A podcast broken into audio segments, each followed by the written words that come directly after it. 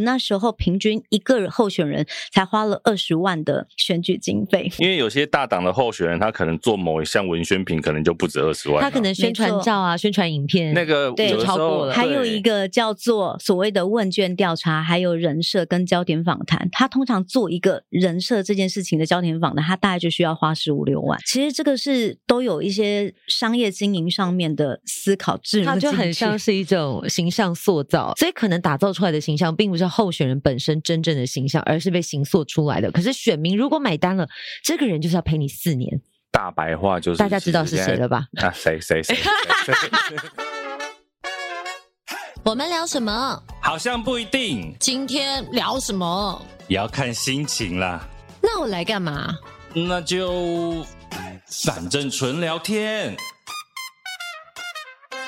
记得你以前是在台中，对不对？对，我结婚的时候我在台中，我大部分的工作也都在台中。对啊，因为我他本来说这个名字，我说这个名字是 Cherry 嘛？我说哦，对，就连起来了。对，有发现这个今天的来宾跟贤玲好像蛮有渊源的。好，对好像有一点渊源。你做电台工作几年？一零年到现在，一零年到现在是。十三年，但是，OK，但是我是先当主持人才去做电台。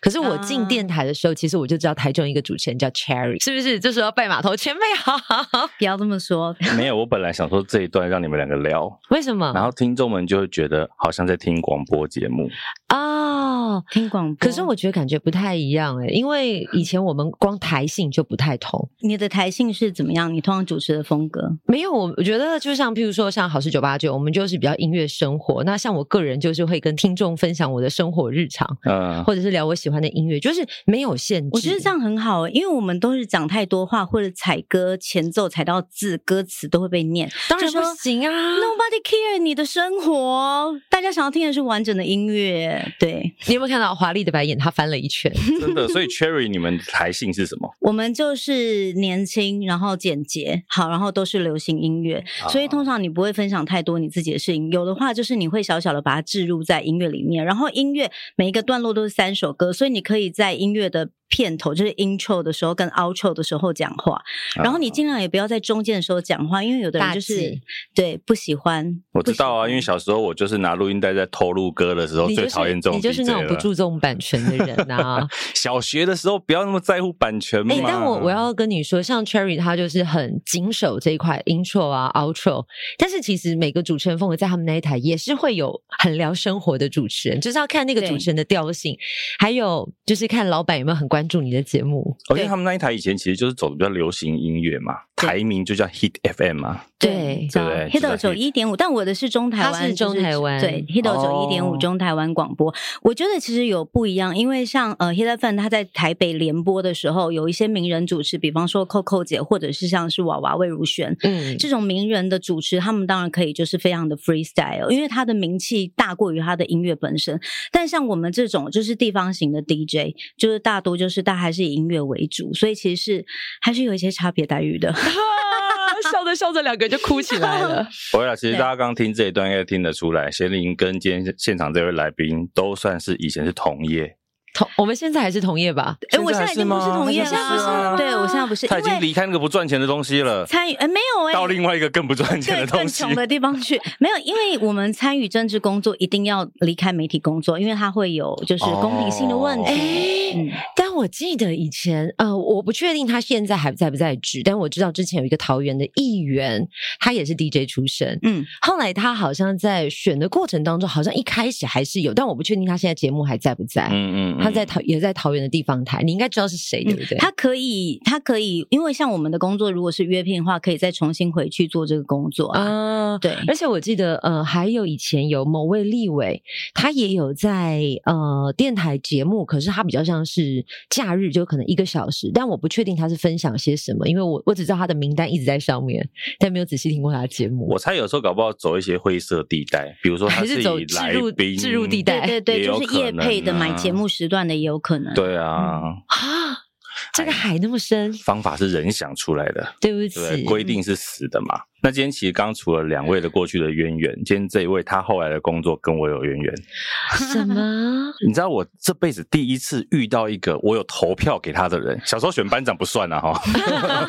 好荣幸，我有投票给他哦。投什么？他选什么？让大家知道一下。去年的新庄的市议员的选举，然后他有在新庄区参选，我就是投票给他。他今天坐在我们面前，天哪！我是不是要跟选民握个手？哎，真的，哎，不是。可是以我这样走访，你怎么没有讲一张票一事情？对，有，因为以我这样走访新庄的状态，我觉得我应该已经当选，因为遇到我每个人都说他有投给我，那我仔细算一算，那奇怪，票数不可能只有四千多票啊，应该要超过上万了。好了，好好介绍他一下，他是去年曾经在新庄参选了市议员的，嗯、来自小民参政的欧巴桑联盟的秘书长何宇荣 Cherry。大家好，贤玲，还有呃戴尔大叔，你好，我是 Cherry，也是新庄市议员落选人何宇荣。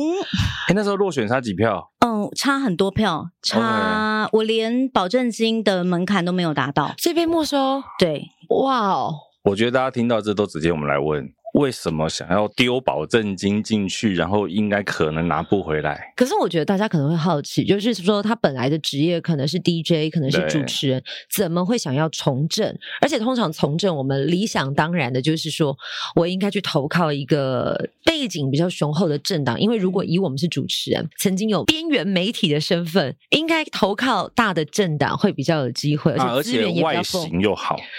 这个我们就接受，就是资源也比较丰沛。为什么会想要从一个这个可能大家还要重新理解的方式？嗯，其实我做电台主持有十五年的时间，就是我从二嗯两千年吧，哼。对，至少两千年，哎，好好好好，很更久，两千零任时光从这姐，你这个就让自己觉得年份很久。好，对，真的，呃，就是投入电台工作大概有超过十五年的时间，嗯、然后其实电台的工作我自己做的非常开心，因为那时候在 Hit FM 算是一个主流的呃电台，然后那时候几乎所有的各大媒体，尤其两千年的时候是周杰伦跟孙燕姿出道的那一年，对，所以其实很多的华语音乐几乎都是从台湾这边发迹出去，然后我们有很多的流行音乐几乎都会到 Hit FM 上节目，然后那一阵子开始流行所谓的歌手去举办各地的签唱会，好，然后所以我们就做了很多很多大大小小的主持。那其实虽然做电台工作不赚钱，但是在我做电台工作那几年做外场活动，就是呃每一年都可以这样子接，我累积了上千场的活动。其实我觉得它是一个对我来讲很舒服的工作，因为我可以一边育儿。然后我工作时间非常的弹性，嗯哦、弹性对，然后在舞台上面就是嗯光鲜亮丽的，然后你讲话你不用发表太多自己的立场、言论、观点，因为音乐就是音乐嘛，它不会跟政治牵扯在一起。对，好，那其实我这辈子也没有想过自己要从政或者是要参选，那的确是因为在呃二零一四年的时候。嗯、呃，那时候刚好我是呃遇到我自己呃离婚，呵，其实我在离婚的那时候，我自己觉得非常的害怕跟担心，因为我有一种就是我不我其实我不知道自己是谁，我有一个很好的工作，也有蛮好的家庭，然后呃离婚这件事情带给我人生很大的冲击，是我以前出去做主持的时候，大家都说我是 Cherry，但是工作人员都会说，但是你看她这样，她已经是两个小孩的妈妈喽，我大部分的身份都会在背着这个，我是两个小孩的妈妈。好，那嗯，所以离婚了之后，好像我就。我还是两个小孩的妈妈，但是我好像就不是什么什么人的太太了。那那时候我才开始在想说，我自己到底嗯想要什么，然后我是谁？其实我在家庭里头有很多时候的生活身份，我几乎不太知道自己要吃什么，就是小孩吃什么我就跟着吃什么。今天要出去玩，哎、哦，老公想要去哪里玩，我大概就可以配合。没有自己了。对，我是一个很配合型的人，因为我觉得配合比较不容易起争执。那电台工作，我觉得。我更是一个配合度很高的主持人，就是其实我今天如果是要做晚会的主持，可以穿一下就是小露胸部的，有一点小性感的，或者是记者会应该是什么场合穿什么衣服，其实我觉得我都 OK。我对于自己呃人身体的主体界限其实非常的模糊，所以其实是因为在离婚之后，我才开始在想，我突然觉得好可怕哦，就是我是谁，我喜欢什么，我我如果没有了小孩，没有了先生，那我到底喜欢什么颜色？有我喜欢听的音乐吗？除了电台夜配的这些歌曲，那。我有我自己主观的意识在嘛，我才花了一些时间去重新去探索自己。那我在离婚三年之后出轨，就是成为一个女同志。但事实上，我在之前大学时期的时候，我就曾经跟我家人出轨，只是那一次的出轨经验很惨痛，所以我后来就觉得我可能不太适合这种。不正常的生活，所以我很希望自己变正常，所以我就踏入了异性婚姻里面。所以我我真的是在离婚之后，重新在想到底什么是正常跟不正常，然后我是谁，然后我再花了一些时间去爬书，我才发现说，其实好像不是我自己个人的问题，有一些部分是这个社会有没有支持我。去成为我可以放心的成为我自己，而不是只成为一个好妈妈，或者是好太太，或者是一个好的 DJ、好的主持人，不是那个社会角色，而是我这个人。本来的样子到底是什么？好，那也因为我后后来出柜的关系，所以我二零一七年那时候就决定，我想要用这个身份参选，因为我对于所谓的掩盖自己是女同志这件事情，其实有很大的罪疚感。嗯嗯，所以我二零一七年底我在台中的同志游行上面。牵着我女儿手公开出柜的时候，我其实全身发抖，因为我们做主持工作很常对上千上万人的活动都不会这么紧张。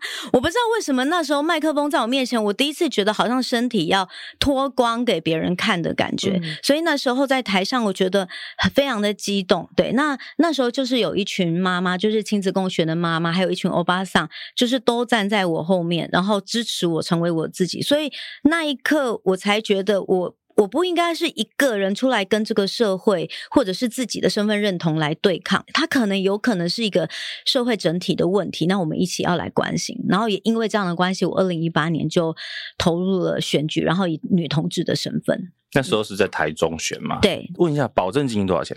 保证金是二十万，市议员或者是呃立委都是，然后县议员是十二万。OK，嗯，那除了这个钱，选举还要花什么钱？你们两位不知道戴尔跟贤玲有没有概念？一个市议员选举大约平均要花多少钱呢？完了，我们还真没概念。猜猜看，但是活动我很熟悉啊。如果说一定要有什么造势大会，或者是请助理，甚至是比如说早上七点一定要站在路口，然后有一群呃助理朋友拿着旗帜啊，文宣品、文宣品那些放眼所及，应该几百跑不掉吧？对，从几百到上千万都有，那是一个市议员的选举经费。我也就是说，你如果到比如地方首长或者是总统级的话，对，嗯、呃，上一届的总统就是一亿，对，呃，而且一亿是台面上一亿，对不对？对对对，私底下可能不止一亿。对，你会不会害我们节目被封？不会，这不是这不是大家都知道 是吗？对，因为其实还有一个没有被计算在里面，因为市议员选举是他政治性是需要报账的嘛，是需要公开给大家检视，嗯、但其实还有一个最大的竞争就是来自于党内初选。对哦，要打什么电话民调那些，对吧？因为其实无论是民进党或国民党，他们会推出的是议员名单，基本上假设他这个区推四个，基本上已经会确保这四个会全上，或者是四个里面会上三个。嗯，所以你进入到党内初选的名单这件事情，基本上是非常重要，因为你只要进到那个推荐名单里面，基本上你这一区的选举党几乎都会帮你处理好，然后你自己再够认真的话，当选的几率其实非常高的。嗯，对，但是他的经费只算在就是。他经过提名之后，就是的，呃，就是政治献金的经费，但党内初选的经费，比方说他怎么跟。同党的竞争啊，嗯、那些经费其实还没有算在内。通常那个也是一笔很大的花费。诶，但我其实有一个好奇，既然你知道选举要花这么多的预算跟费用，为什么当时没有想到的是，真的是依附在大的政党下面会有很多的资源？因为对我们来讲，就是如果以我一个旁观者的角色来看，我觉得你的理念、你的想法是需要有很大一群人的支持，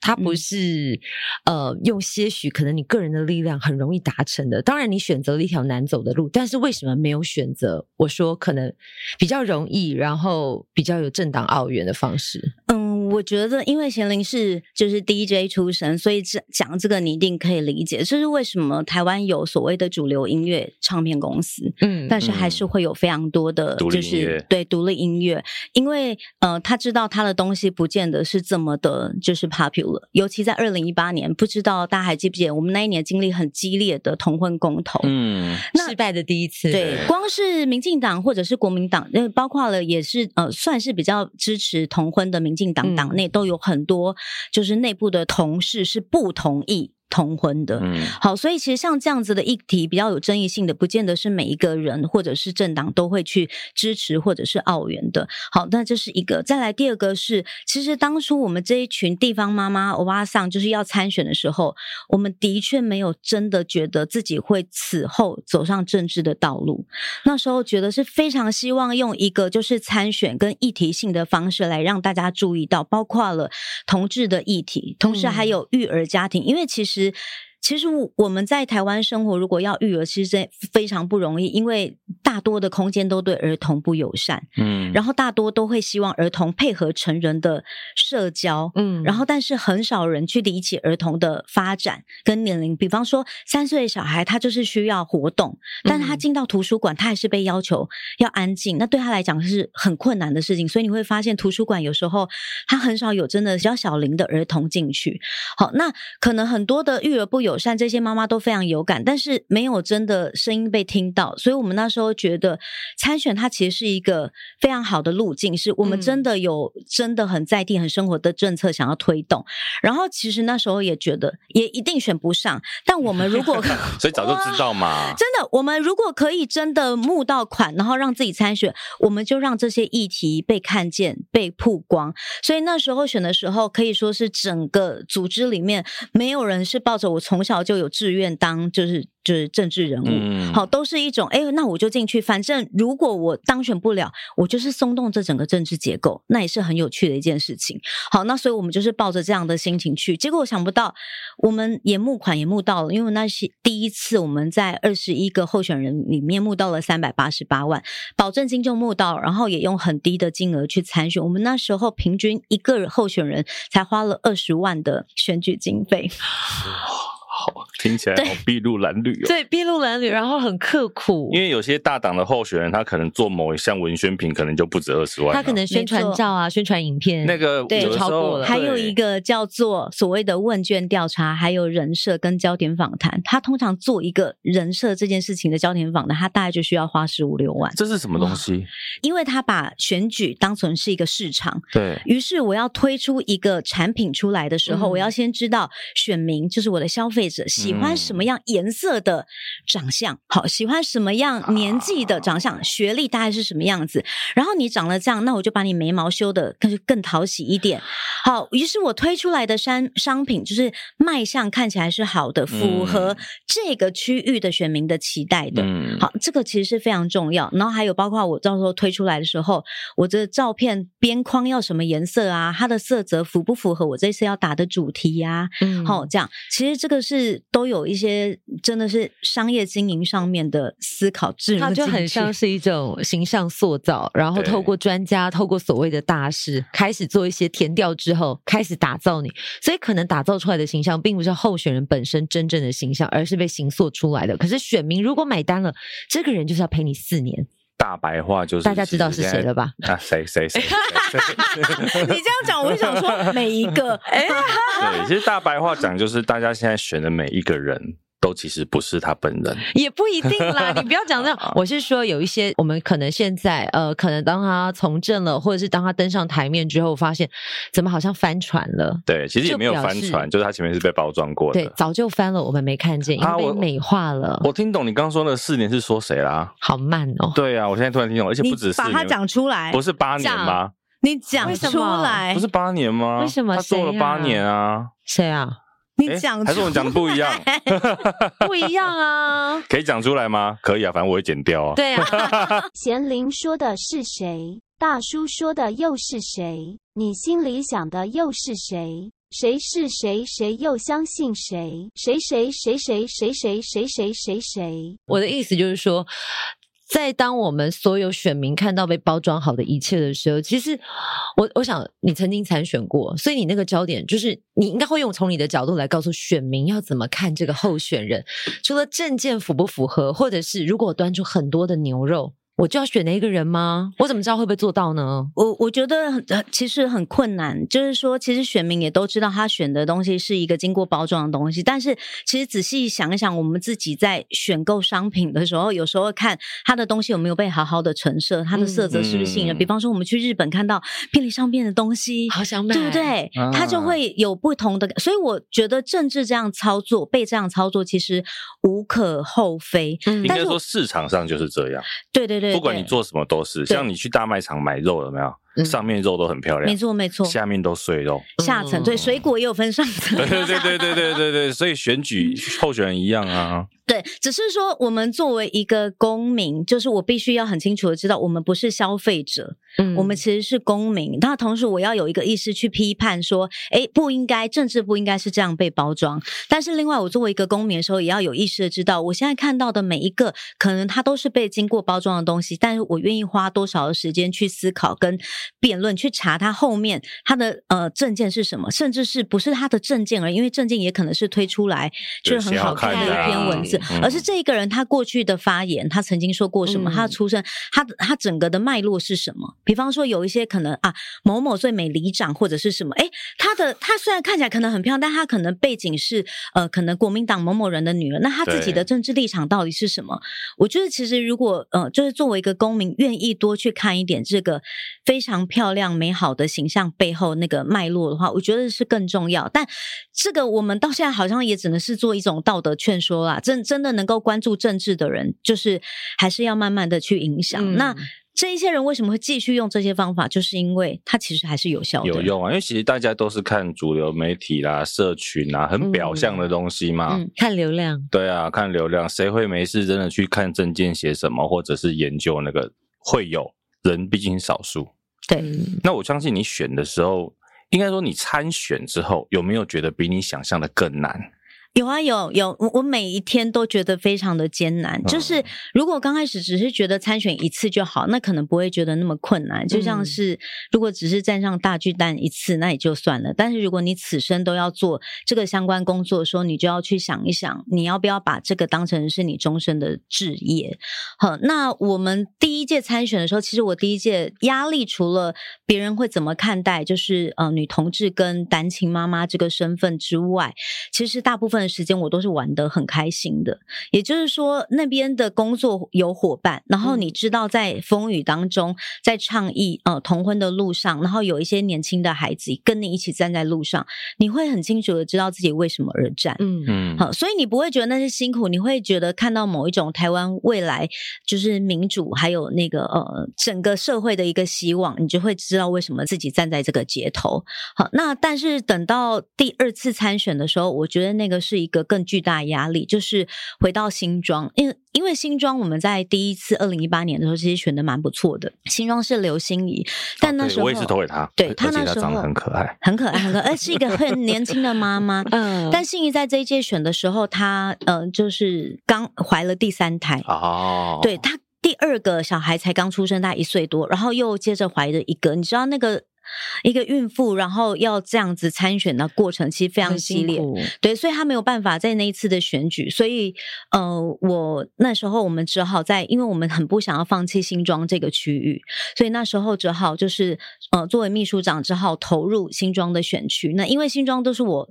在地生长的地方，然后我从小就在那边长大，所以我就去那边选举。可是因为新庄上一届选的很好，所以变得那时候就有一个很大的压力，有一种就是不能够选得更差，然后还有很怕就是如果选差的话，我要怎么对得起原来心仪的这一些选民？所以心仪那一次是不是落选头啊？落选的第二名，第二名而已。对，对我记得他没有差很多啊。对他，他后来有一个补上啦，因为那个呃和。啊，那个淑峰，他就是贿选还是什么的？对对，好，然后所以他后来有一个呃，之前是实力，后来退党的一个男同志，嗯，他后来在任期到达之前的一个礼拜，他就是候补上去了，所以心仪变成实质的落选头。对对对对对 对，好对。然后，所以我觉得大部分参选的时候是，呃，如果你因为我们第一届参选，其实那时候没有人知道是谁，甚至很多媒体记者跟我们说，哎、嗯，那个民调啊，就是调查，呃，小欧盟有几趴的支持度。嗯上面根本没有你们的名单，所以根本不知道你们支持度是多少。这样，哦、但是很多人都会鼓励我们，很多学者啊，然后还有一些运动界同辈都会跟我们说，前辈又跟我们说，没关系，你们虽然不高升，但是显示出你们非常的莫测。没有跟你讲，就是、因为像 Discovery 的收视率都不好。对，难以预测，因为我们连我们根本连预测都没有办法预测，所以其实我们第一届出来参选的时候，觉得有超乎预期。嗯，那可第二次出来的时候，会有一种，因为第一次选的不错，所以第二次要选的时候会更有压力。所以大部分的人就在尤尤其是我，我觉得我第二次选的时候，我觉得我真的非常辛苦，会觉得有一种很怕。把整个党用垮的感觉。哎、欸，我先问一下，你们党到底多少人啊？对，比如党员一百个人，一百个人。你是天字第几号？欸、有党员证吗？那个给幕后一道 spy 的听众还比他们党员多。对，一百个人，党员一百，因为我们的党员不是那么自由制加入的，党、嗯、员是审核，就是说，凡是进来成为党员的人，几乎都是要来做事的人。嗯、OK，对他没有办法，只是就是。平常我们在做的事，比方说写论述，然后看新闻，然后呃，比方说育儿的，就是各种的呃陈情。好，然后还有就是，呃，各个跨部门的讨论，嗯，然后甚至是我们还有后来慢慢发展出设计组，因为我们都有那个欧巴桑的头，可爱的小头、uh, 那种视觉，那个都是不是都委外的，我们全部都是内部自己发展出来的能力，卧虎藏龙的欧巴桑们。可是再回到一个，你们应该没有办法给党工们薪水吧？到目前为止，现在有只领薪水的大概就是一到三，呃，到五位，但是不是每一个都是全职，我们。几乎都是领津贴的方式。OK，嗯啊，天哪，好辛苦。对，哎，所以我想要跟大家说，虽然我们在参选的时候看起来实质投入的经费就是呃选举经费可能只有二十万，那其实如果把那一些人力、职工的人力投入进去的话，其实这些人力是非常非常惊人的。你们现在的是靠小额募款吗？还是靠什么来支撑这些啊？我们有推很小额的募款，我们一个月就是两百块。就是大概一个月，就是少喝三杯咖啡，真的是两三杯咖啡的钱，嗯、对，然后就可以小额的定期定额捐款给我们。OK，你们有分析过现在会捐款给你们的选民啊，或者民众大概是哪一种类型吗？呃，学经历的组成。对，其实我们自己有发现，因为我们在二零二二年选完之后，我们就请学者有特别帮我们，呃，就是做一下统计跟分析，因为我们本来以为我们的出身跟阶级应该都是小民啊。那应该有蛮多劳动阶级的这样，后来我们发现，其实大多投给我们的都是就是三十五岁以上年轻的家庭，嗯、或者是关注政治的，嗯、然后反而是比较呃高。呃，教育水平的，嗯、对，然后关心政治的公民，然后或者是呃，就是呃，教育界的朋友这样，嗯嗯嗯、然后他们是非常关心教育跟台湾民主发展的，就可能家里有刚好小朋友正在成长的这个阶段的父母亲，对，对，所以相反的，反而劳动阶级真的会去支持我们的，反而是少。少数，那怎么样打破这个呢？因为我相信，就是你知道，大部分我觉得在劳动阶级是很需要有人为他们发声的，但为什么他们最终没有选择？想支持你们，觉得比较贴近他们的。嗯，我觉得我们这一两届常在市场跑的时候就非常有感，因为在市场的时候，我们都会非常的受欢迎。因为我爸上去逛市场是没有任何距离的，所以、啊、也不会有人围住他、挡住他。对对，没错。然后甚至我们在在中部有就有有人就是去，哎，那某某某，你下一届可不可以出来算某？啊，你这个那那啊，你安妮做行扣哎，安娜，就是已经都可以日常聊天，也知道他上次参选过啊，你下一届还出来选啊？你个嘎语吼，安诺安诺，就是日常都会讲这些，所以我们是真的生活在就是大家日常当中的人，那他们都会觉得，他们的确都是表示会支持支持，然后会大骂蓝绿，真的都很烂，然后都知道就是说，哎、嗯欸，那个龙伯豪啊，绑桩啊，黑这种恐怖啊，总共黑上，而且我其实觉得在地居民对于地方的政治生态，其实了解的很深，很深啊，大家都知道谁是调咖啊，对。对，你可能我想，我觉得哈，都会型的比较不知道。对，因为我我们那个区我好像没有这样听，但是我们有可以起牛，了怎样起牛？真的，他他就是一个，也有可能我们家是万年大安区，你也知道，大安区就是这样的组成，也是也是跟你今天穿的衣服很像。对，尽在不言中。是是是是，对，好，我觉得新北还是有差别，跟那个天龙啊，我这样说，跟那个北市赞 城乡了，是北市还有，因为我的伴侣他是台北市人，是，我觉得就分别非常的不一样。对了，因为其实虽然我们这样讲啊，新北就算比较都会区，你说像新庄啊、板桥、三重这些算比较是大型的区的话，对，其实地方的那个。头人的角色还是蛮重要的啊，对，所以我我想要说为什么？因为其实他们这些人有很多人，他也在那个结构里，对，对，对，对，所以其实他会非常的难以改，因为其实在这个结构里，他就是他会有一种很习惯性的，他也知道不可能会改变他。叫他改变投一个新的，他反而会很恐惧。对，这个在新闻上你常看到的名词就叫做基层组织嘛。嗯嗯，这就是他们所谓的基层实力，就是在这些地方。对对，但是你问他，他知不知道他们在搞什么？他们都非常的清楚啊。但他就在那个，他也是结构的一环。嗯，所以是共力结构构体还是共犯结构？我觉得，因为我觉得应该是这样讲，就是其实政治本来就是资源分配。那你今天小民呃，很多这个地方的民众，他可以分到一点蝇头小利的时候，我就愿意继续投给你。那当然，你越上面的拿的利益就越大，但就是拿了全民的对，所以未来反过来讲，就是小民参政嘛。嗯，小民参政不是为了这个，应该说小民参政是为了出来也可以分到一些其他的资源，比如说分在育儿啊，分在你们想要推动的政策上面。嗯，可是怎么推？就是连大家都不太认识你们了，这时候你们要怎么去做这些事情？嗯，诶，那时候现在不是很流行什么在野大联盟吗？像如果像什么在野大联盟，你们会被邀请到吗？不会，不会。诶，在野大联盟。我我怎么办？我这可以讲吗？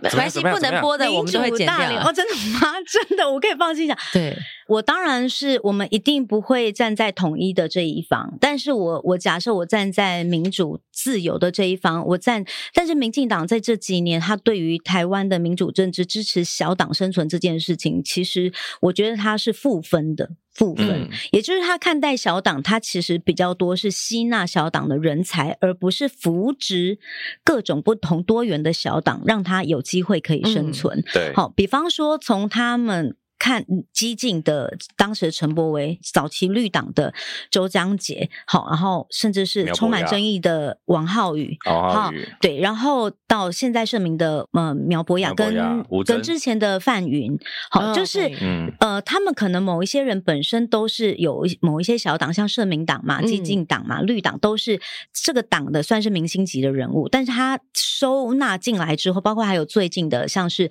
曾经是实力的黄杰嘛，嗯。进来之后，其实他会一直去削弱那个小党组织跟生存的力量，嗯、所以变成是最后台湾的民主真的很有可能还是会最终像美国一样两大党。两大党对，那其实可是我觉得这样每一次一到选举的时候，它是特别容易造成对立的，嗯，分割的，就是我会直接就是真的就会切分成蓝绿，所以我们才会希望说，我觉得有一个大联盟没问题，但是他如何去维持那个小党原来的主体性，嗯，好，这件事情我觉得很重要。那。其实小欧盟二零一八年还不是政党，它只是一群地方妈妈而已。只是大家都以欧巴桑之名参选。二零一九年参选之后，我们那时候就决定，如果真的要在台湾运生一个真的在地人民组成的小党，它其实起跳一定要十二年来算。因为如果 如果你要很快速的爆红，你就会像是各党的明星人物一样，一旦这个明星人物消失了。你这个党的力量就没有了。嗯，而且你的明星人物可能像刚讲的就被大党抓走了。对，而且他也可能会掉落神坛等等之类的，他会有各种不同的考验。所以你会发现，小欧盟应该跟其他政党不一样，是我们其实没有所谓的党内明星。因为我们不会把所有资源放在某一个名人上面的塑造，嗯、所以我们看我们每一个人的脸其实都很模糊。你可以想象，大家比较有辨识度就是那个欧巴桑的娃娃头，嗯，看起来有两个法令纹很清楚，其他也是有点模糊，这样。所以甚至很多人看我说，我知道，我知道你是那个欧欧欧巴桑，对不对？他其实讲不出你的人名，但是就是知道你是欧巴桑。嗯、那其实我觉得这就是对我们就是小民。我的明明星的样子不是那个重点，但是我们这一群人代表的族群跟背景，我们关注的议题，比方说我们大多都是亲子家庭，嗯、我们一定有很多育儿上面的呃共同的经验，然后有相应的政策，嗯、然后我们可能有同志，有生长的族群，好、哦，有不同的这一些少数的族群的声音，我希望可以透过这样的组织集结，把它呃真的把它放到政治的路上，然后不是在。有一个明星出来帮这些人发声，而是这些人要自己组织起来为自己发声。嗯嗯，但诚如你说，呃，如果真的要以。真的迈上轨道，可能需要十二年的酝酿。在这个等待或者是运行的过程当中，有没有是你最首推一定要让大家知道的事情？就是你们可能在推行的，希望能够友善，可能亲子的政策，或者是某项政策，你觉得它是不管任何政党都一定要注意到的？我们自己的最重要的八大核心，当然就是一个是台湾的主权嘛，嗯、再来就是因为我们大多都是育儿家庭，所以一定是所有的很多政策都是从儿童人权出发。因为我们相信，只要把儿童视为一个人，你看到他的人权，你其实就不可能不看到性别的权利。嗯嗯，好，对。那你既然会看到儿童，儿童感觉起来是相对好像弱势，没有办法为自己发声的族群，然后儿童可以通行的道路，你就会去想，哎，那。同样不方便的，比方说像老人或者是身心障碍者，你就会思考到他们的用路权利。嗯、所以基本上，如果你以儿童人权这样的角度来思考，你基本上各个人权的需求你都会照顾到。所以为什么欧巴桑是一个支持，就是那时候会非常大力支持同志，因为如果在乎儿童人权，我想要支持我的孩子可以成为他自己。作为父母，我如何决定他的？性别，我如何决定他的性倾向？嗯、我如何决定他今天想要穿裙子或穿裤子呢？嗯，好，我就是必须要尊重他的意志嘛。好，所以我们有一个很核心的部分，就是从儿权开始。那因为也从儿权，所以我会想，十年、三十年、五十年后，台湾里会有什么样的环境给我们这一代的小孩长大？所以环境议题也会变成是我们很重要的政策之一。嗯、接下来就是我们大多如果全职育儿的母亲，有很多人本。本来是有呃高学历背景的，一旦她成为妈妈之后，她会立刻落入没有收入，要伸手跟家人要钱，没有经济能力。嗯、对，那那个时候她。应该要有权利吗？他有决定权吗？有教育选择权吗？好，那他怎么跟家里面的人沟通？所以我们又牵涉到所谓的女性从怀孕生产的育儿到劳动，所以我们也会关注劳动权利。所以大概你会发现，看起来好像是，呃，一般在政治里面会讲的很各种很高深的政策，但它其实就是。落实到我们我们的生活，我们真的就是关心我跟我小孩未来的世界会怎么样，嗯，好，所以我们就因此而开始参与，然后参政，所以我。这一些东西我们都关心，非常非常关心，并且我们在日常当中生活实践。那一到选举的时候，我们就把它一个一个变成白皮书，然后呢，就是把它变成是参选、竞选的路径，就是打仗的模式。嗯嗯，嗯。对，然后希望让大家更关注到我们这些人、这个族群跟我们的需要。嗯、对，因为你刚刚讲到白皮书这件事情，我想要问，就是因为其实前面讲了很多，我觉得理念那个是属于公民团体都在做的事情。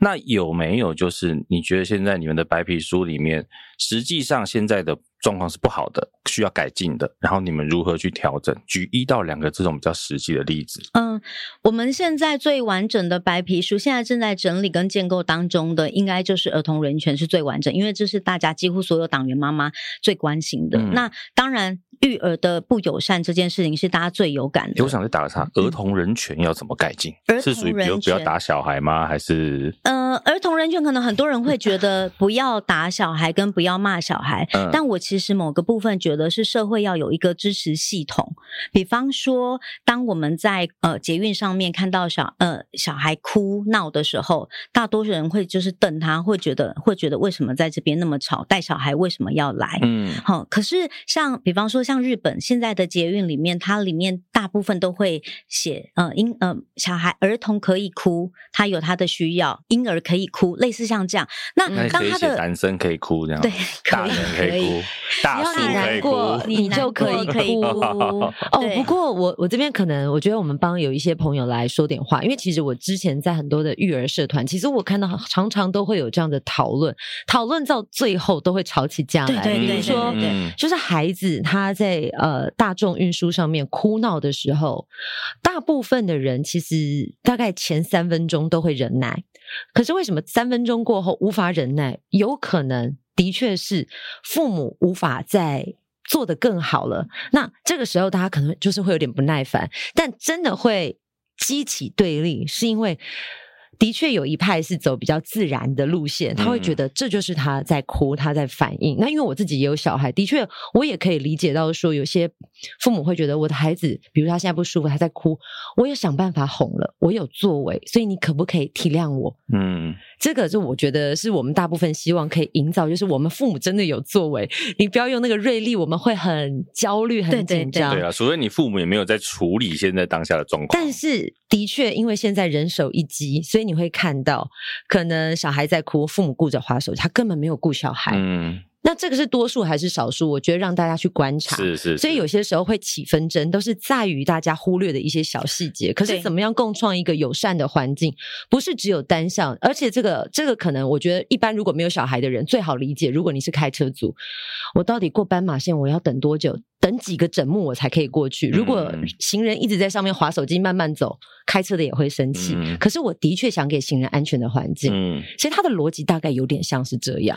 没错，没错。所以如果我们帮小孩多争取一些空间，社会有没有要愿意多给一点空间？嗯、好，我觉得这个是就是他那个空间是互相就是彼此来回的啦。嗯、那像刚才贤玲说的这个例子，比方说那个妈妈都在划手机，我的确也有见过这种妈妈小。孩在哭，那这时候如果在车厢里头，我可能就会说：“哦，你现在很伤心，我有听到，你怎么了？你要说说看吗？”这样好。哎，妈妈，她很可以聊天呢，这样子，她现在好像有点难过，跟她聊天没关系哈。我可能就会用这种方式去介入。好天使哦！对，我跟你说，这个可能在 大台北地区，可能家长周围的人会想说你是不是坏人？嗯、可是其实我觉得，嗯、呃，如果有看过国外的一个影片，就是搭飞机的时候，大家最怕坐在婴儿旁边，啊、不是歧视婴儿，是因为在关在那边真的有人哭闹，你会很不舒服。对对，所以这个时候，如果旁边人可以试出多。一点友善，逗弄一下小孩，其实小孩情绪一下就过了。对，没错，但就是看谁愿意伸出这个友谊的手，对，让他平缓。以后我在捷运上看到漂亮姐姐，我也要哭。你会被按那个按铃，对，叫站务人员出来。对，对我我会去安慰你的。问你怎么了？是不是漂亮姐姐啊？对，不给你电话是不是？好，哎，但因为像类似这样的东西啊，之前不是就有做所谓的女性车厢吗？嗯，后来台铁也有做亲子车厢，有有有。你觉得这算不算是一种呃再进一步的友善服务？是啊是啊是，呃，亲子车厢也是亲子共学那时候去争取的，但我觉得亲子车厢有一个有一个东西是。不是因为它是亲子车厢，所以我们不欢迎非亲子的人进来。嗯，对，就跟不爱坐一样。嗯，好，它其实是有需要的人，但是当你坐在这边，你会看到更有需求的人的时候，你你会愿意主动起来让座。所以，当你进到亲子车厢，即便你单身，我们还是欢迎你进来。但是你要知道，在这个车厢里，有可能他就是会有一些小孩想要玩，想要发出声音，想要笑笑的哈哈哈哈，一直。那你可不可以就是跟这些声音共处？因为有些人对声音的容很敏感的，对，不一样，对，所以我觉得亲子车厢不是排斥亲子以外其他人，我觉得它的概念其实是非常像博爱座的，嗯，所以他并不想要多占用一个车厢，不是那样的概念，而是说在这里我们这个社会里面的各种人彼此有一个机会来练习我们如何友善亲子这样的一个车厢，我，我觉得它有点像是呃学习彼此共融的一个环境，对对对对，因为有些时候我们会觉得我划分这个区域跟那个区域就是要把一分为二，但其实不是，对。他只是告诉你，在这个区域你可能会遇上怎么样的人多一点，但是如果你想要加入，他们不会反对。但是你自己走进来的时候，你当然要有一个意识，因为你在亲子车上，小孩难免会有一些声响，你不能进去亲子车上跟人家说怎么那么吵。对，没错，就跟你不能去录传统电视，然后跟人家说你怎么节目录成这样。我们真的很容易歪楼。还有啊，电影院也是非常明显的。Oh. 你看，你生了小孩之后，你真的很难去看一场电影，呃、对不对？对。所以我们会特别想说啊，要办亲子电影场，但亲子电影场那个小孩就是有那声音。但是如果作为妈妈，你知道周围都有小孩声音，你就会很习惯，你就是习惯跟那些小孩的 murmur 声。就是、我跟大家说，就是自从我生了小孩之后啊，我们一家。三口能去的餐厅只剩下美式餐厅，对，是不是？就是能吵，然后但是我们其实也不会让他吵，而是周边的音乐大过孩子的声音，你会你稍微比较放心，放心。因为我是一个很紧张的妈妈，怕别造成别人困扰，我很怕造成别人高敏感人呐。对，然后重点是我真的很担心，就是如果小时候小朋友有一些时候，呃，我们其实不会一开始就是用比较严厉，我们会用引导式，可是孩子就是会有一个过渡期，但如果在那个过渡期就惹怒了周遭的人，妈妈也会很害怕，而且有时候妈妈其实也想为自己孩子说点话，就很容易有冲突。对，其实有遇过很多，有时候只是去餐厅吃饭，隔壁桌的小孩就是他只是拍出一些声音，我觉得那很自然，但是妈妈就会很紧张，不要吵，就这样，你不要吵，你那不要弄，脚不要翘起来。就是我，我整个听他在那边吃饭，我觉得 妈妈的紧张，对，就是让我觉得更紧张，就是他已经预设。周围的人会觉得困扰，这种也有可能。所以妈妈是被训练的，带小孩出去就很像是打仗，我一定要做钉钉。这种妈妈也有，所以我我我才会说推那个亲子友善，是希望我一旦成为妈妈之后，我的确可以比较松软的在这个城市里头生活。我知道我的孩子可能会有状况，然后我被接纳的几率是高的。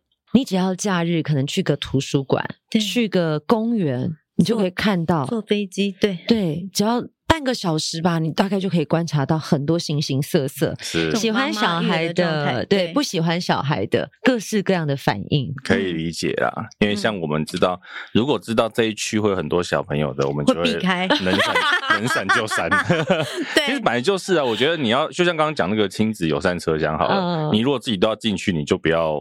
在靠腰啦，对，也是，这就让我想到前阵子有好像不知道是土耳其的飞机吧，他就说他们要设置一个区域是小孩子不能进来的，嗯，所以就是如果你要那个座位，就要加一点费用，就像我们现在选座位区一样，对，那个飞机就是没有孩子。其实我觉得这个应该说以呃各店家的规定来讲，你本来就可以限制，像现在。日本有一些学校，呃，有一些餐厅，对，可能某个年龄层以下不能进入嘛，那我觉得也 OK 啊，嗯，就是大家讲好就好，嗯，对，对啊，同意同意，但只是说我们会看的是在公共政策上面，它能够给的支持是什么，尤其是大众运输，像推婴儿车啊，上公车，我们的公车。呃，就是底盘，光是要低底盘这件事情，就是真的非常非常的久。嗯、好，对，然后，嗯、呃，我们的行人，我们推椅子、推娃娃车出去的时候的那个行人用路，所以为什么我们很很难就是不看到身心障碍者朋友？因为其实我们真的是很重度的。我跟你说，我曾经因为在人行道推娃娃车，推到跟隔壁车行的老板吵架，因为人行道已经被很多的汽机车占用了。那加上有店家，他们可能是做一些呃汽车的行业，他们要洗车修车，会有那个斜板，对，哦、斜板，okay、斜板又很长，你娃娃车推过去，你好像在走迷宫，你弯得过去就好，弯不过去，娃娃车扛起来也不是，撸下去也不是，嗯，你就是进退不得。我觉得如果你来新北住过一个月之后，你就会知道台北市已经超级棒了。前一阵子听说是新新竹更惨，对，所以但是我们不能一直跟这个做比较，对对对，我们没有比这个，我们希望每个城市都越来越重视那个育儿友善环境。嗯，我上次看到人家是说新竹一个骑楼有没有？嗯。会有不同的高低，对，啊，很很艰难运动是不是？对对对，不是，就是你要可能一直要跳沟练，有没有？然后上去，然后再下去，再上去，再下去，对，非常艰难，就像超级玛丽一样。哎，可是你仔细想想，如果是妈妈带着小孩，爸爸带着小孩，阿公阿嬷都无所谓。如果是是身体不方便的朋友，嗯，长辈拖着拐杖。行着轮椅，那怎么办？对啊，我觉得反过来想，就是小明参政刚好他就是会看到很多我们在日常生活的时候，可能大党看不到的东西，他无关统独，无关什么大议题，他就是我们走在路上会遇到什么东西。这个你可能好，maybe 大党的议员或者是明代，你可能跟他陈情什么，他会来处理，可是他不会主动提出这件事情。那我好奇。这些欧巴桑们，你们有去澄清过吗？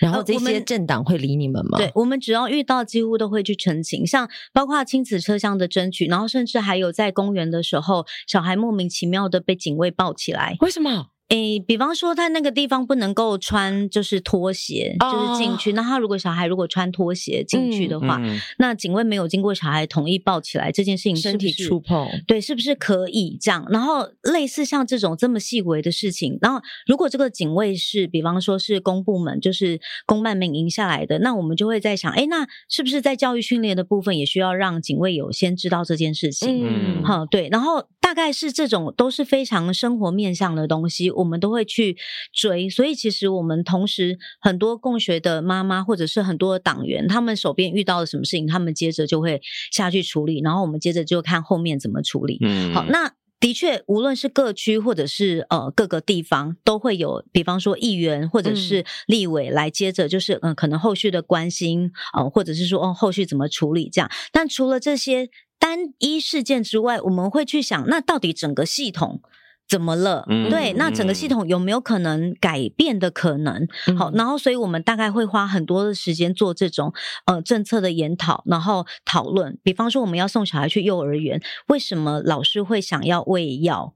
好，或者是会有一些会虐待的情况发生。嗯、其实那个背后讨论的不是只是护儿童人权，还包括这个照顾者本身怎么了，他的情绪怎么了，嗯、那他本身的劳动条件如何？所以他其实追本溯源，他不是只解决问题而已。对对对对对，所以光是要讨论这些，你就会发现哇，原来在整个政策面向上有很多非常吊诡的地方。所以零到六岁国家养，或者是他说你生了小孩，我一个月就给你五千六千的补助，那根本不是解决问题的方法。嗯，对，因为你送了小孩去幼儿园，你他补助给你的钱，你等于是再补给幼儿园吗？应该 是最廉价的政策了。对，但是家长也不能少了他，因为没有这个补助的话，其实基本上每个月的开销也是挺大的。对，但是其实我有虑过，呃，其实像前阵子因为开学嘛，其实很多的家长在讨论，可能他是在台北市居住的呃爸爸妈妈，可是他的公司是在新北市，但是因为现在育儿津贴都是跟着县市政府，所以呢，他北市人，但是他新北就读，但是他没有办法取得。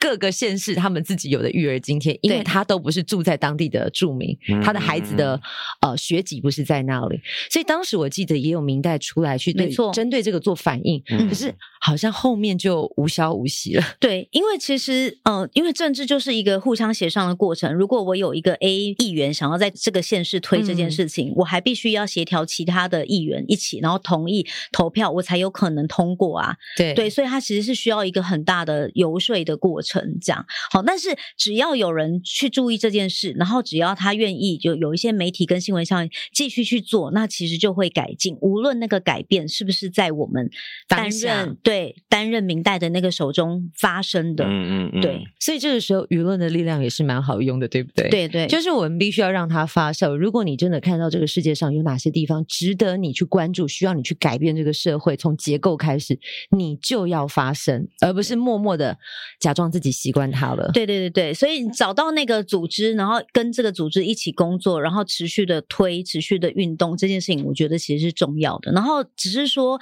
欧巴桑联盟它是用一个政治的路径，就是看起来它有一点像是社会运动，但它其实还是会走一个政治的路径，希望可以进到那个权力决策的中心，有机会去去。改变这件事，只是我们的里面的参选人、候选人的诞生，不是不是找一个名人或者是一个看起来学霸、本来就优秀的人就可以领导我们大家，帮我们代言。我们希望这个是从民间产生出来的，然后我们就是一个集体的智囊团，然后可以进到权力中心。刚刚本来想帮你推荐一下，但是听到后面这一段，觉得你不能去。怎样？什么？太有名了吗？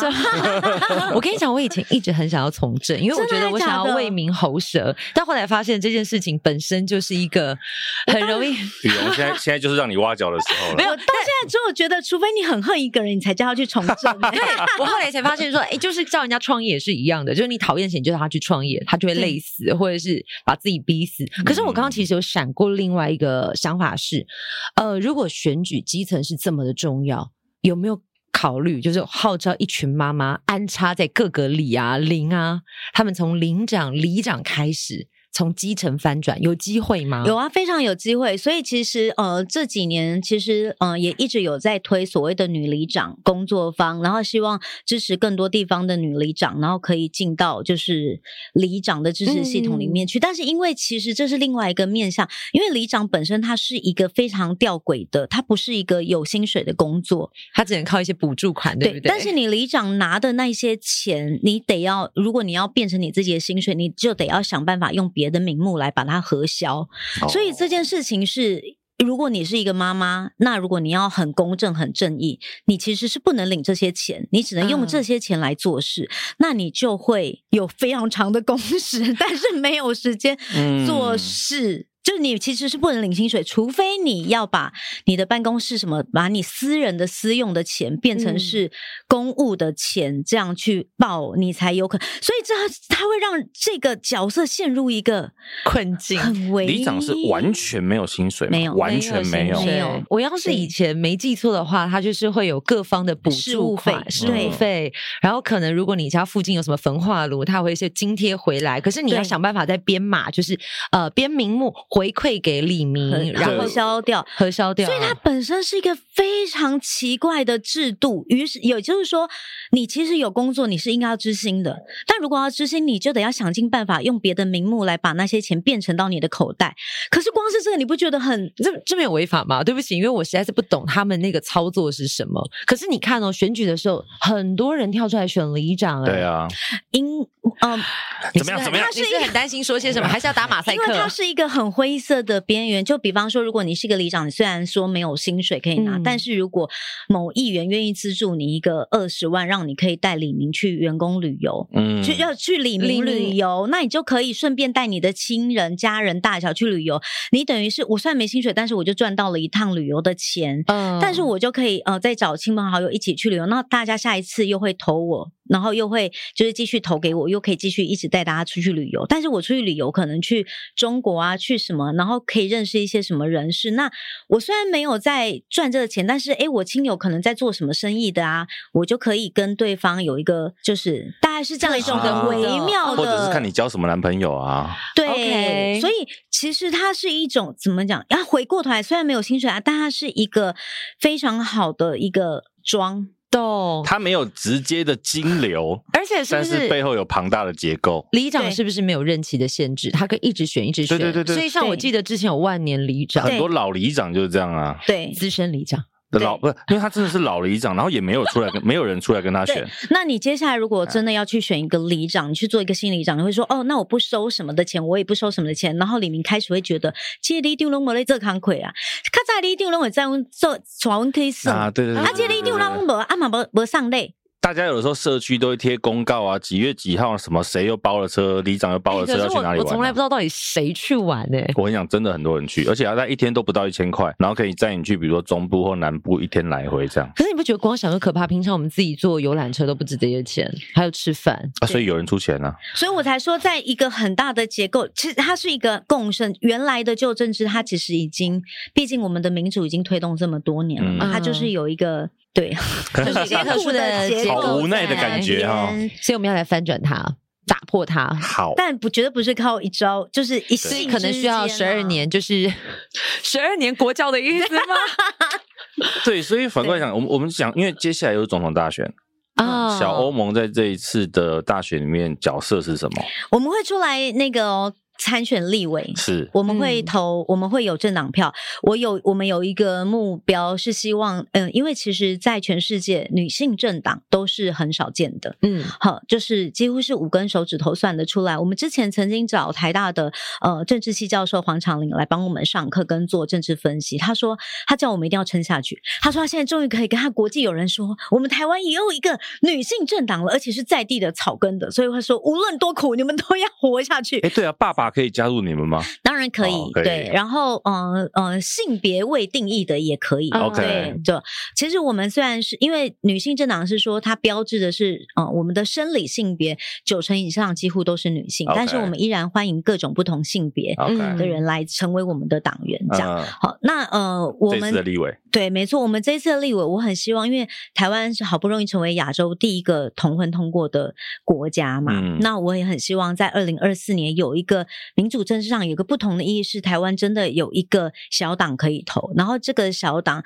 不是只是蓝绿一样烂，所以请投小党这样子的一个小党，嗯、而是真正真正是它所有的组成都是来自民间，然后它就是你隔壁的。可能是妈妈，但是她真的非常关心我们未来的生活，然后关心孩子。好。然后这样子的一个多元阶层组成的一个政党，然后我希望有一个真的可以代表，就是呃为少数的族群，无论他是呃女性，或者是经济上的弱势，或者是身心障碍者，甚至是同志族群，好，那甚至是没有人会为他发声的那个叫做环境，就是环境不会说话，好，环境议题或者是儿童，好，为这些人跟这些人站在一起的政党，然后希望可以有选民有一个不一样的选择，然后可以有这样的政党可以。投，所以我们今年会需要推出十个区域立委，然后跟三个不分区，这是最基本、最基本，可以让我们出现在那个政党票上面的一个门槛。你们十个区域立委是在哪边？各个地方都有，我们台北市、新北，然后到桃园、到高雄，甚至这次到台东，OK，也有。那我们呃特别出来的区域立委是希望标志出我们这个政党比较族群的特殊性。嗯，呃，我们有青年，我们也有欧吉桑。对，然后 有欧吉桑，然后我们有呃妈妈，但我们的妈妈我们特别都精选，我们有三个精选 三个三宝妈，就是生了三个小孩，在这个时代要生三个，是不是很厉害？在你们鼓励，在你们党内要生三个才能出来选？没有没有，是我们觉得在这个时代要生三宝妈，嗯、呃，然后他有比方说都会的三宝妈，嗯，还有他身兼经济跟呃就是育儿，他所有一肩扛的三宝妈，甚至还有在比较偏上地方的三宝。吗？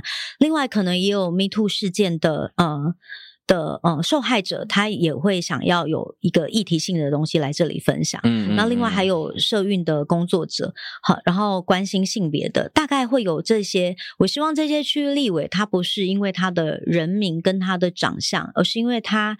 经历的或者他现在所代表的族群而被、嗯、呃认识看见这样，然后这个大概是我们区域立委的名单。那不分区的名单我们现在正在找，那我们也正在洽谈当中。我觉得大家可以参考一下，当然我们不会跟你说一定要投给欧巴桑或怎么样，因为其实我们一向的态度都是这样嘛。嗯、我介绍这个人给你认识，嗯，那认识完之后你自己来做决定，嗯，就像刚刚雨荣讲的嘛。蓝绿一样烂，白色容易脏，对不对？他有这么说。然后后面就是我家，对不对？啊，对，所以你可以，我觉得有一些多的选择啦。嗯、因为毕毕竟对大家都会常常在骂政治怎么样，政治怎么样。可是有时候我们可能未必真的有去好好的认识他，然后有很多真的是想帮我们做些什么的人。我是觉得每个人都要理解政治，因为政治就是众人的事，所以你不要觉得跟你没有关系，因为你的日常，你张开眼睛、喝水、呼吸都跟政治有关。对啊。其实羽绒她自己本身，我们刚刚前面有提到，她是曾经女同志的身份加入到异性恋的婚姻，嗯，然后后来又离婚出柜，这个故事很精彩。今天时间上，我觉得应该讲不完，你下次要不要再来？好，我可以隔几个月再来，以免大家觉得太 不会啦。我觉得其实因为这些故事，他之前呃在其他媒体或者是报道都有提过，嗯，大家其实可以去看看。我觉得也是一个。我们外人来看，其实真的蛮精彩的。然后也不是我们一般人可以想象的。对，但是我想那段心理路程需要花点时间好好讲，而且我觉得认识到自己，这是一件不容易的事情。特别看起来，二零二三年的现在，好啦，西元两千年到现在这二十年间，其实台湾做了很多的改变。对，可是其实严格讲起来，大抵上来，我们还是比较偏保守的。所以怎么样去改变？我觉得或者是可以听听他的心路历程。真的，有机会再邀请来到节目上，没问题，一定哦。对，啊，讲一下，如果要小额赞助，要怎么赞助？哦，很重要哎、欸，你刚刚有说对不对？这一集本来你要抖那十八来的，可以抖那给欧巴桑脸。怎么这么好？因为我们没什么抖内。好，哎、欸，呃，可以到我们的脸书小明参政欧巴桑联盟。嗯，对，虽然我们叫做欧巴桑联盟，但我们其实从二十几岁到四五十岁的人都有，而且男性也有，大叔也欢迎哦。可以啊，可以啊，我选民哎。对对对，然后呃，小额赞助非常的简单，上面有小额赞助的连接。好，然后我们也会常常发时事的那个呃论述出来这样，那有时候是好笑的，有时候就是是很认真的，也会有一些高级酸的文章。对，好，那呃小额赞助很简单，就是每个月就是两百块都可以固定支持我们这一些，就是像你我一样，但是又很关心台湾未来的人，我们可以集结在一起，然后持续的工作，然后为台湾的民主政治也尽一份力量。这样，嗯，你要大额赞助也可以啦，两。万 三万都两百万两千万，对，我刚刚突然想说，政治现金好像不能够超过一百万，哦，不能是不是？总之呢，就是不嫌少不嫌多，你愿意加入我们最重要。我差点要说两千万就冠名了，好啊，可以吗？把政党买下来是不是？好，今天谢谢语蓉，也希望欧巴桑联盟可以继续加油。谢谢戴尔大叔，谢谢贤玲，谢谢大家，拜拜。